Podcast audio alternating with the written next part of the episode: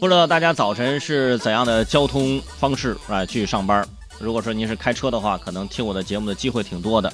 哎，有些朋友呢也是坐公交车啊，喜欢就戴着耳机听我的节目。但是如果是你坐地铁的话呢，哎，你就专心的站着吧啊，就不要听我的节目了。现在呢，地铁里面人是越来越多，但是你想在长沙这个城市，其实地铁还不算是拥挤啊。去过北京、上海。是吧？去过广州、深圳，你就会知道，那地铁里面啊，那叫人山人海。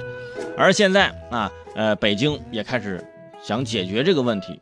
那为了缓解北京十号线部分车站早晚高峰时段这个换乘客流的压力啊，减少限流以及乘客排队等候的时间，地铁十号线啊，通过拆除部分座椅的方式增加运量，缓解早晚高峰站台的压力，就是把车厢里面的座位啊。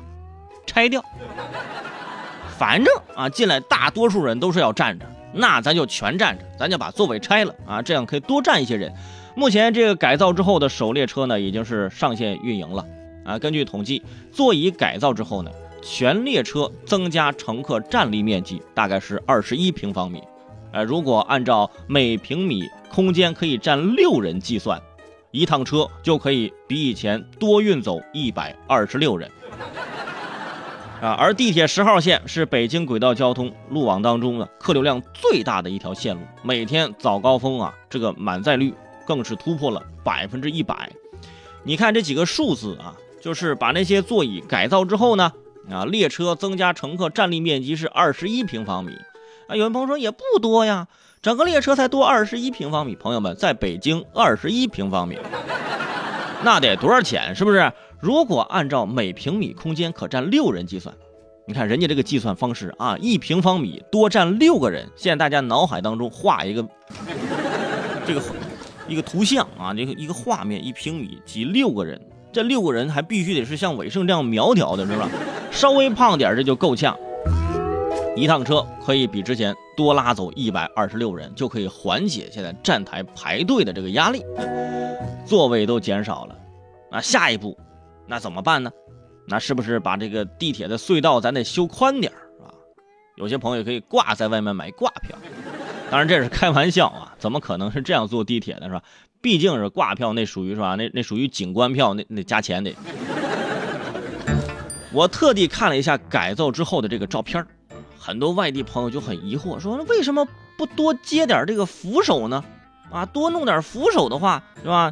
这样的大家不是就可以站的呃更多了吗？有些朋友他是够不到扶手的，对吧？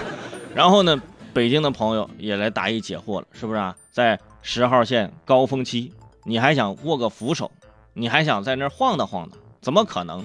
只要你敢蹦起来，保证你落不了地，是不是？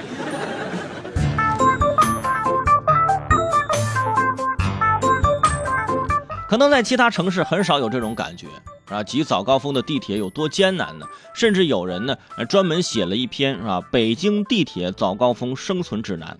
指南第一条啊，就是如果你能早起，六点起床，应该可以避开早高峰。但是这条我来推翻一下，六点起床你就能避开早高峰，怎么可能？你正好赶上。嗯。第二啊，如果你有男朋友，让他帮你挤。挡住四面八方的人，是吧？如果这两项你都做不到的话，那就不要慌。哎，现在是吧？地铁已经拆除了部分座椅了。话不多说，我准备去北京地铁上卖这共享小马扎了。啊，创业总会面临很多困难，比如说我第一个困难就是，我怎样抱着马扎挤进地铁？哎。